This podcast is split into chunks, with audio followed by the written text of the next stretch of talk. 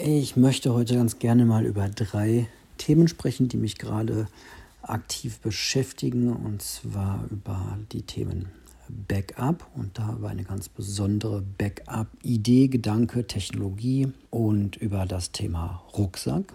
Ihr wisst, ich bin ein großer Rucksack-Fan und über das Thema YouTube. Okay, fangen wir vorne an. Ich bin an dem Punkt angekommen, wo meine Backup-Festplatten voll sind. So, und jetzt stellt sich bei mir die Frage, neue Backup-Platte. Ich habe recherchiert, habe eine Firma angeschrieben. Ich muss ehrlicherweise sagen, ich habe mich jetzt nicht so unglaublich tief reingedacht in das Thema, aber bisher noch keinen Festplattenhersteller gefunden, der nicht in China produziert.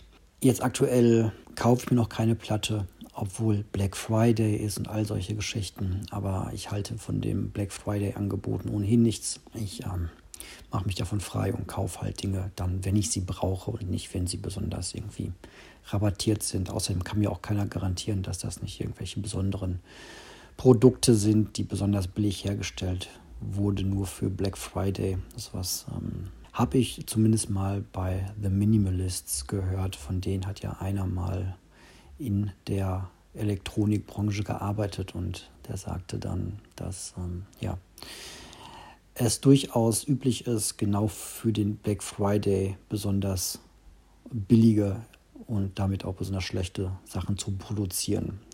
Also ich möchte kein Black Friday-Angebot haben, wo ich eine Festplatte bekomme, wo besonders schlechte Speicher drin sind. Das kann ich nicht gebrauchen. Gut, okay, anderes Thema. Ja, deswegen steht irgendwann eine neue Platte bei mir an und dann bin ich auf ein Cloud-Angebot gestoßen, was irgendwie sehr verlockend ist und war. Und weil ich glaube, dass viele dieses Angebot kennen oder allgemein Cloud-Anbieterangebot natürlich immer beliebter werden, dachte ich mir, rede ich mal ein bisschen über dieses Thema. Ich mache es ganz konkret. Es gibt auch andere Cloud-Anbieter, aber bei dem kenne ich mich jetzt aus. Und zwar wurde, habe ich eine, eine GoPro, eine Kamera von GoPro geschenkt bekommen dieses Jahr. Und GoPro macht das sehr gemein und auch sehr, sehr klug. Und zwar machen die folgendes Angebot. Bei GoPro kann man ein sogenanntes GoPro-Abo abschließen. Was das ist, erkläre ich jetzt ganz genau. Was kostet das? Das kostet 50 Euro im Jahr. Ist also ein sehr überschaubarer Preis von unter 5 Euro im Monat. So, was kriegt man jetzt dafür? Schritt 1.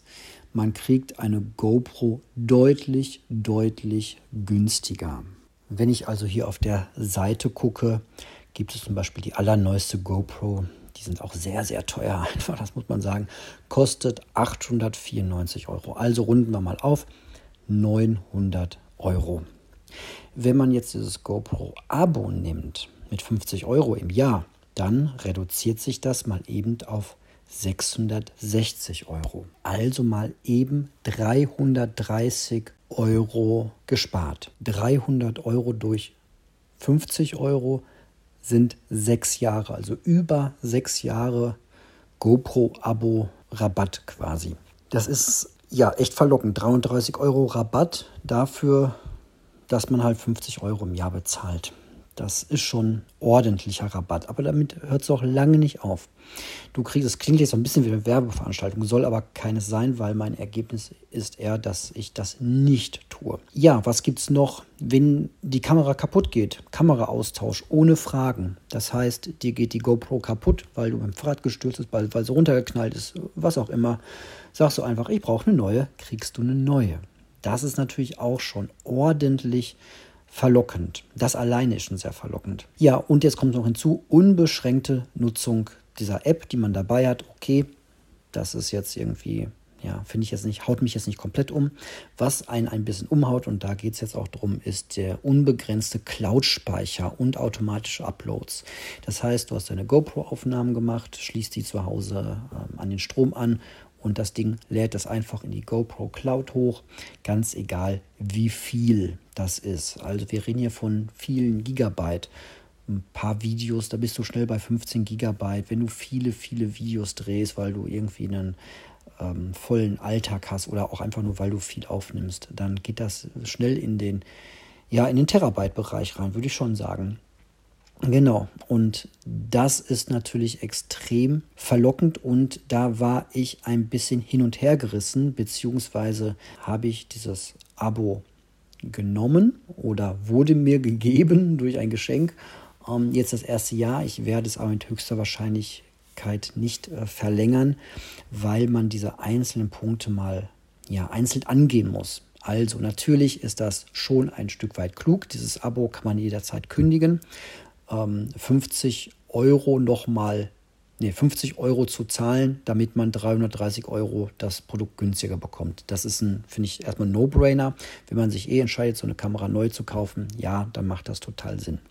Muss man sich aber die Frage stellen, braucht man wirklich die allerneueste GoPro? Eigentlich denke ich nicht. Wenn man sich alleine schon anschaut, dass die aktuelle Serie Seven vs. Wild bei YouTube ähm, mit GoPro 8 gedreht wird, ohne Monitor dran, ohne alles, ähm, weil das einfach ja eine ganz gute Kamera ist, die alles hat, was man braucht und das braucht das nicht das Allerneueste. Gut. An dieser Stelle ein kurzer Gruß aus der Postproduktion. Ich habe mich hier etwas missverständlich ausgedrückt. Die Serie Seven vs. Wild wird mit GoPro 8 gedreht, aber die hat natürlich einen Monitor an der Kamera dran, die GoPro 8. Was die nicht dran hat, ist so ein Frontmonitor. Das haben die neueren GoPros, damit man, wenn man sich selbst aufnimmt, sich auch nochmal in einem kleinen Monitor sieht, der vorne an der Kamera, an der Frontseite der Kamera angebracht ist. Auf der Rückseite der Kamera haben alle GoPros, ich glaube, nein, bis auf die ganz, ganz alten Modelle, die natürlich auch nicht, aber die neueren Modelle und die aktuellen Modelle haben alle einen Monitor auf der Rückseite, mit der mit dem man das Bild natürlich sehen kann. Dann kann man also auch durchaus eine, ein älteres Modell kaufen oder vielleicht sogar ein gebrauchtes Modell. Tut es auf jeden Fall auch. Aber natürlich, GoPro möchte äh, viel Geld verdienen und bringt immer neue Kameras raus, die auch immer ein bisschen mehr können. Wir kennen das Prinzip ja alle. Und dann, ja, ist das halt so ein Angebot. Aber immer dran denken, man kann ja auch ein gebrauchtes, älteres Gerät kaufen. Okay, der Kameraaustausch, ja, der ist interessant. In dem Moment, wo ich wirklich über 600 Euro für eine Kamera ausgebe und die heftig benutze, wenn die dann kaputt geht, ist natürlich schön zu wissen, dass man einfach sagt, hier kaputt, bitte einmal neu. Faktisch sind die Dinge aber sehr robust und sogar wasserfest. Also da muss schon einiges passieren, damit man die wirklich ganz kaputt bekommt. Die Linse kann man komplett austauschen. Man kann ganz viel an dem Ding auch austauschen, reparieren. Also da muss schon einiges passieren, da muss schon was drüber rollen, sag ich mal. Wäre jetzt so meine Einschätzung. Gut. Ähm, und auch da, wenn man ein älteres Modell gekauft hat, dann ja, ist es wahrscheinlich auch ein sehr überschaubarer Preis, den man da äh, ausgibt, um eine neue zu bekommen ja, ist sehr überschaubar. Also ich gucke gerade bei Amazon GoPro Hero 8 Black. Ist wasserdicht, 4K mit Stabilisierung, Touchscreen, Sprachsteuerung, also alles, was man so an Schnickschnack äh, haben möchte, eigentlich, was eine gute Qualität erzeugt, liegt man bei neu 300 Euro. Also schätze ich mal bei eBay und Co. sicher für 200 Euro. Ist also schon mal wieder ein ganz anderer Preis. Okay, so, aber kommen wir mal zum eigentlichen Punkt und zwar zu diesem unbegrenzten Cloud-Speicher. Das Problem dieser Cloud-Speicher ist eher so auf einer psychologischen Ebene. A, habe ich mir die Frage gestellt, möchte ich wirklich, dass alle Familienvideos, alle Videos, bei denen ich mich vielleicht selbst aufnehme, ja, dass das alles in einer Cloud ist? Hm, weiß ich nicht. Okay, es ist jetzt kein chinesischer Anbieter, auch kein russischer. Ähm, ich denke nicht, dass GoPro das irgendwie an, ja, aber doch, seit den ganzen Skandalen werden wahrscheinlich auch die Amerikaner auf solche Cloud-Dienste Zugriff haben. Das ist wahrscheinlich gar keine große Verschwörungstheorie mehr. Deswegen möchte ich wirklich, dass da alles hochgeladen wird. Nein, eher nicht. Kommen aber noch mal ganz andere Gedanken dazu. In dem Moment, nämlich wo ich unbegrenzten Speicher habe, fange ich natürlich auch an, viel mehr aufzunehmen. Das heißt, ein großer Teil meines, meiner Zeit verwende ich dann wirklich damit, mit einer Kamera rumzulaufen. Wenn eine Kamera läuft, das ändert das Verhalten, wie man so sich benimmt und agiert. Das ist nicht mehr ganz so frei. Ähm, na, jeder weiß, dass wenn die Kamera an ist, dann ist man halt ein bisschen anders drauf. Und möchte man das wirklich sehr, sehr oft und sehr, sehr viel? Ich möchte das für mich nicht. Ich sehe dieses Videodrehen eher so für bestimmte Projekte. Werde ich das tun oder habe ich auch schon getan, komme ich später zu. Ähm, Finde ich da ganz interessant, aber ich möchte das eigentlich sehr stark begrenzen. Und ja, in dem Moment, wo man unbegrenzt hat, wo Flatrate angesagt ist, dann tut man das halt auch öfter. Das heißt, man hat diese 50 Euro im Jahr und der Cloud-Speicher füllt sich jetzt in den Terabyte-Bereich hinein. Davon abgesehen, dass es auch eine Umweltfrage ist, man muss nicht irgendwie unnötig unendlich Daten in eine Cloud laden. Das ist ja auch nur eine Festplatte, die woanders steht. Birgt das halt auch nochmal andere Risiken. Man macht sich natürlich von diesem Anbieter auch ganz ordentlich abhängig. Gucken wir mal drei, vier Jahre in die Zukunft. Wenn ich da pro Jahr, weiß ich nicht, 5 Terabyte hochlade, dann bin ich halt bei ganz schnell bei 20, 30, 40, vielleicht 100 Terabyte. Wenn der Anbieter dann mal irgendwann sagt, so, das kostet jetzt nicht mehr 50 Euro, sondern das kostet jetzt leider 120 Euro oder ich mir das vielleicht nicht mehr leisten kann aus irgendwelchen Gründen, dann stehe ich vor dem Problem, diese riesen Datenmengen jetzt doch wieder runterzuladen und auf Festplatten zu speichern. Weiß ich nicht. Sehe ich sehr kritisch gerade. Wenn ihr mir dann Feedback geben wollt, äh, gerne. Ich fühle das gerade irgendwie nicht und das Angebot ist so extrem verlockend, einfach dieses Geld zu zahlen, das Abo zu zahlen und alle diese Vorteile zu nutzen, aber sich halt auch unbegrenzt irgendwie an diesen Anbieter zu binden und da nicht mehr ganz so leicht halt auch rauszukommen, wenn es mal irgendwann nötig wird. Das sehe ich ein bisschen, ja, ich sehe mich da nicht überhaupt nicht. Und ähm, es tut aber weh, wenn man darüber nachdenkt, wenn ich jetzt überlege, ja, ich kaufe mir jetzt eine externe Festplatte, ich muss mir auch mal zwei kaufen, weil ein Backup alleine reicht ja nicht. Wenn die Platte mir abraucht, dann sind halt alle Daten weg.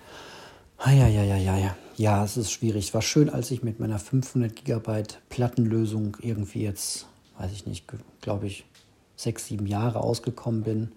Ja, jetzt wird es wahrscheinlich wieder Zeit. Muss ich mal schauen vielleicht 4 Terabyte, 6 Terabyte, ich weiß es nicht, 3 Terabyte.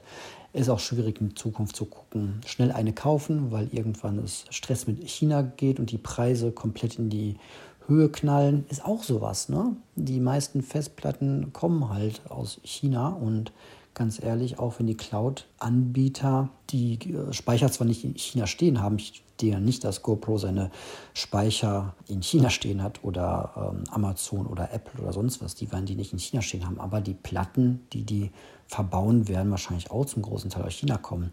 Wenn also die große China-Krise ausbricht und wir Streit mit denen haben und ähm, es da Zölle gibt oder Handelsembargos oder was auch immer, kann es passieren, dass das, was wir jetzt gerade mit dem Gaspreis erleben, vielleicht mit Festplattenpreisen passieren wird.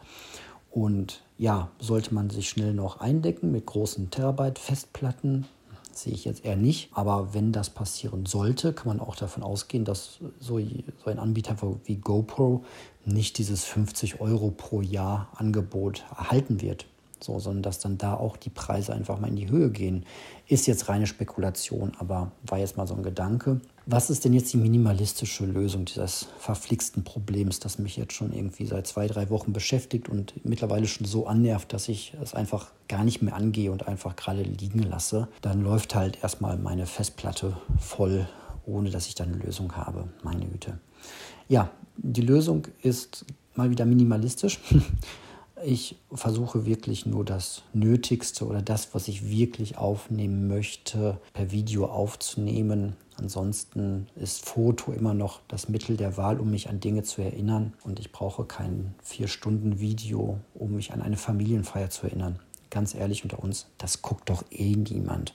Es gibt auch Fotos aus meiner Kindheit und es gibt auch Videos aus meiner Kindheit, die gucke ich auch nicht mehr die gucke ich mir auch nicht regelmäßig an. Die gucke ich nee, gucke ich einfach nicht mehr. Guckt ihr die?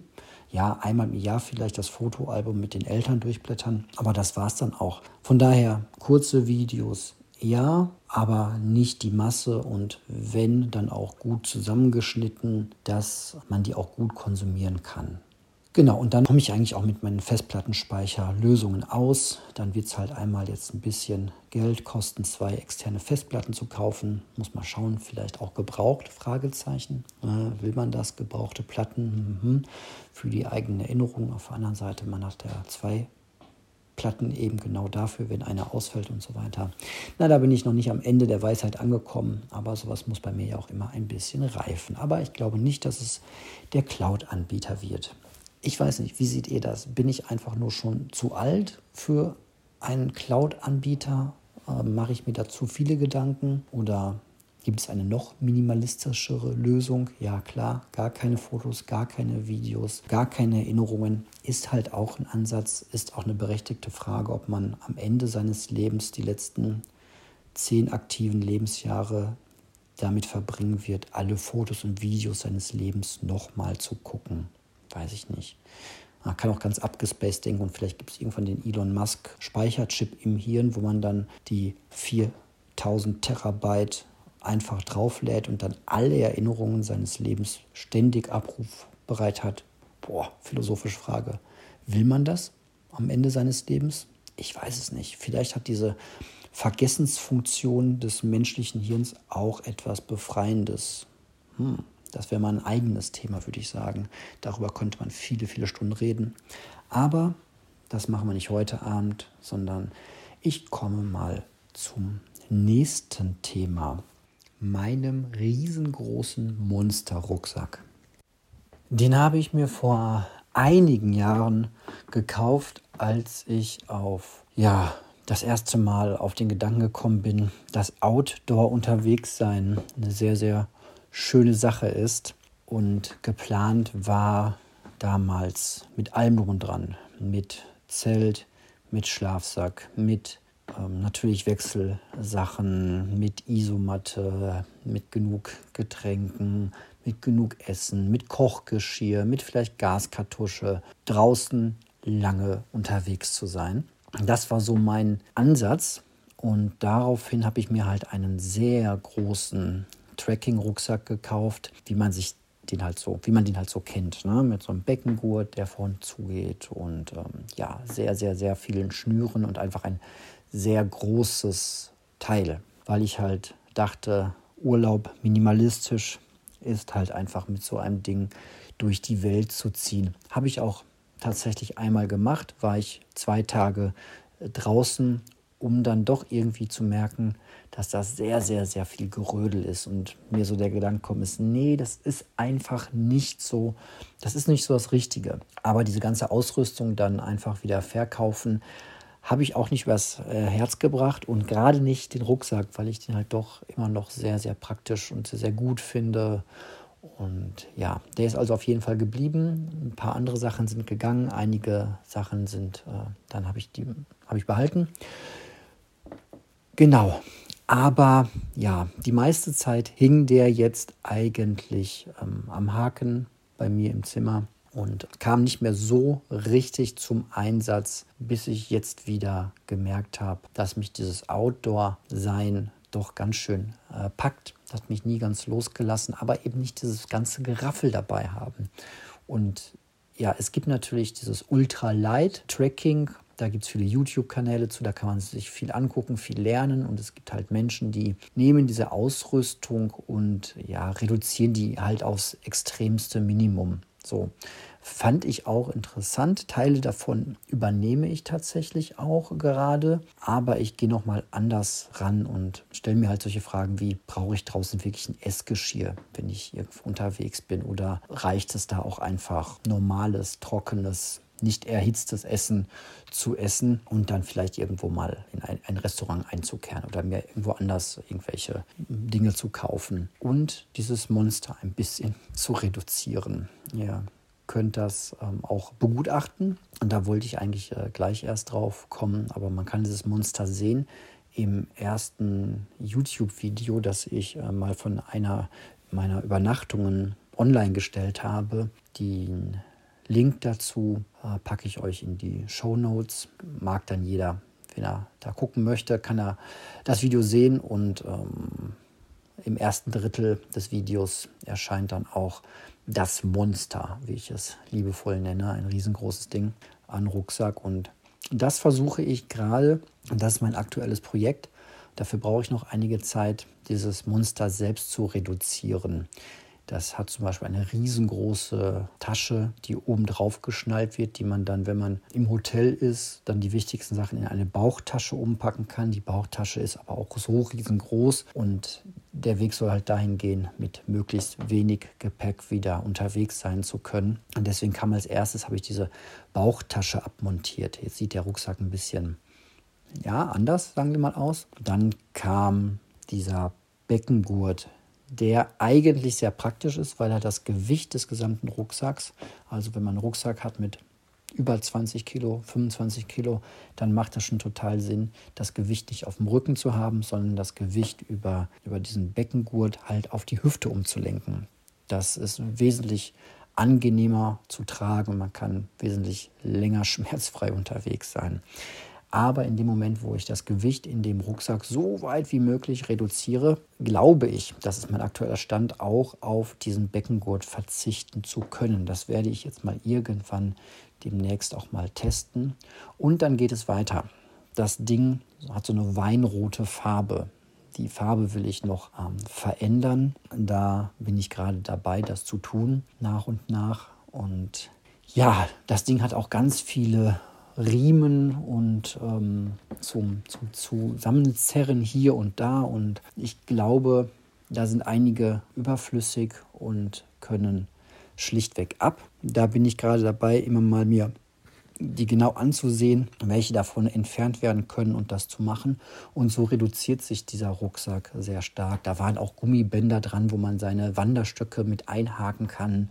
Ähm, die habe ich entfernt und ja, da bin ich gerade dabei, den zu modifizieren. Das ist ein sehr spannendes äh, Projekt und ich bin gespannt, wo es hinkommt. Und ich hoffe nicht, dass ich einen Schritt zu weit gehe und irgendwann einen Riemen entferne, der total wichtig gewesen wäre. Ich glaube aber, das läuft ganz gut. Und damit komme ich auch schon zum nächsten Thema, nämlich zum Thema YouTube-Kanal. Ich weiß gar nicht, ob man das wirklich so nennen kann. Wenn man YouTube-Kanal sagt, dann ähm, stellt man sich ja eher so einen eigenen großen Kanal vor, den man bewirbt, bla bla bla. Und das äh, wird es bei mir äh, Stand jetzt auf gar keinen Fall werden. Aber ähnlich wie bei Instagram überlege ich gerade dieses YouTube-Kanal-Ding ähm, vielleicht als Zusatzinformation hier und da mal einzusetzen. So wie ihr bei Instagram einfach Fotos seht, die ich gemacht habe, in Momenten, an die ich mich erinnern möchte, die ich gerne teilen möchte, um auch so eine gewisse Intention damit zu verbinden, nämlich ja, zurzeit einfach ganz klar zu zeigen, wie schön das ist, draußen zu sein, wie schön das ist, Dinge selbst zu erleben und das Ganze befreit von ihren, irgendwelchem Marketing oder Werbegedöns. Das ist mir ganz, ganz äh, wichtig. Und in dem Sinne habe ich ein Video, das ein, das eigentlich erste Video mit, das, das ich so gedreht habe, äh, als ich mal draußen war, ähm, habe ich jetzt online gestellt vor ein paar Tagen. Wenn ihr das jetzt im Winter guckt, nicht wundern, da ist es Sommer, das ist also schon einige Monate her. Und ich fand es ganz interessant, das mal zu probieren, was das so macht. Und was jetzt kommt, sind so ein bisschen meine aktuellen Gedanken zu diesem ganzen ja, Videodrehen und so weiter. Also jetzt kommt nichts mehr großartig Minimalistisches. Wer jetzt noch irgendwelche äh, minimalistischen Live-Hacks erwartet, der kann jetzt ganz getrost abschalten. Da kommt nichts mehr. Jetzt kommt nur noch reines Brainstorming über das Thema YouTube-Kanal.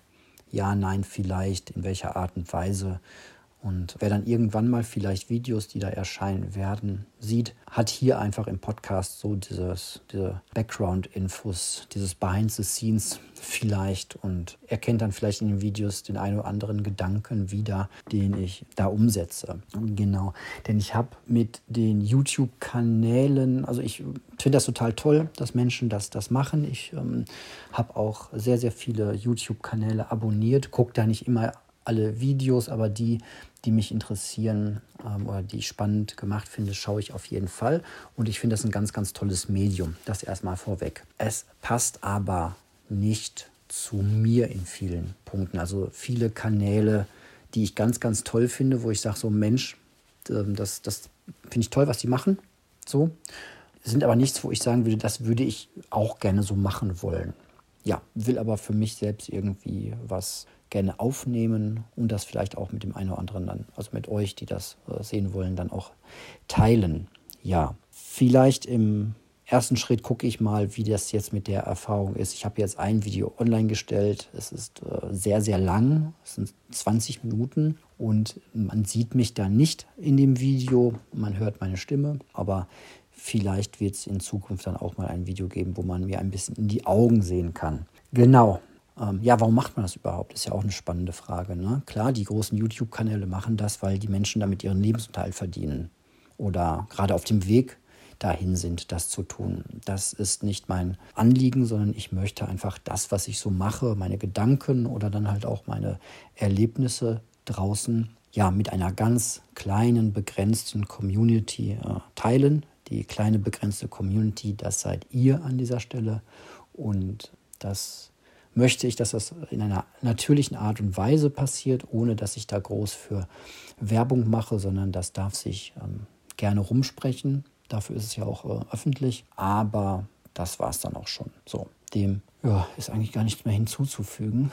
Außer ihr habt irgendwelche Fragen oder sonst was. Das Schöne bei, bei YouTube ist halt einfach diese Kommentarfunktion, das muss man sagen. Ne? Das ähm, kennen wir vom Podcasten jetzt nicht ohne weiteres, dass man unter jede Folge einfach einen äh, so leicht einen Kommentar drunter schreiben kann. Deswegen wäre das einfach auch ein ganz schöner Rückkanal. Ob ich dann so weit gehe und äh, zukünftig auch jede Podcast-Folge, die ich aufnehme, bei YouTube mit reinstelle, hm, ich weiß es noch nicht. Dafür bin ich eigentlich zu gerne im Bereich Podcast unterwegs und ich äh, höre halt selbst auch gerne Podcasts und weiß, ich habe meine Podcasts am liebsten auf dem Ohr, während ich andere Dinge tue. Und ich weiß aus äh, Feedback, dass die meisten von euch das so auch tun. Und deswegen glaube ich, dass ja kaum jemand wirklich seinen Laptop zu Hause aufklappen würde und dann meinen Podcast über den YouTube-Kanal hören würde. Auf der anderen Seite, und das äh, ist ein Gedanke, der mir jetzt gerade kommt, wäre das natürlich auch ein interessanter Feedback-Kanal, einfach da drunter kommentieren zu können. Das heißt, ich könnte im Podcast einfach sagen, ich brauche mal eure Meinung zu diesem oder jenem. Ähm, schreibt das doch bitte mal in die Kommentare. Und wo könnt ihr es machen?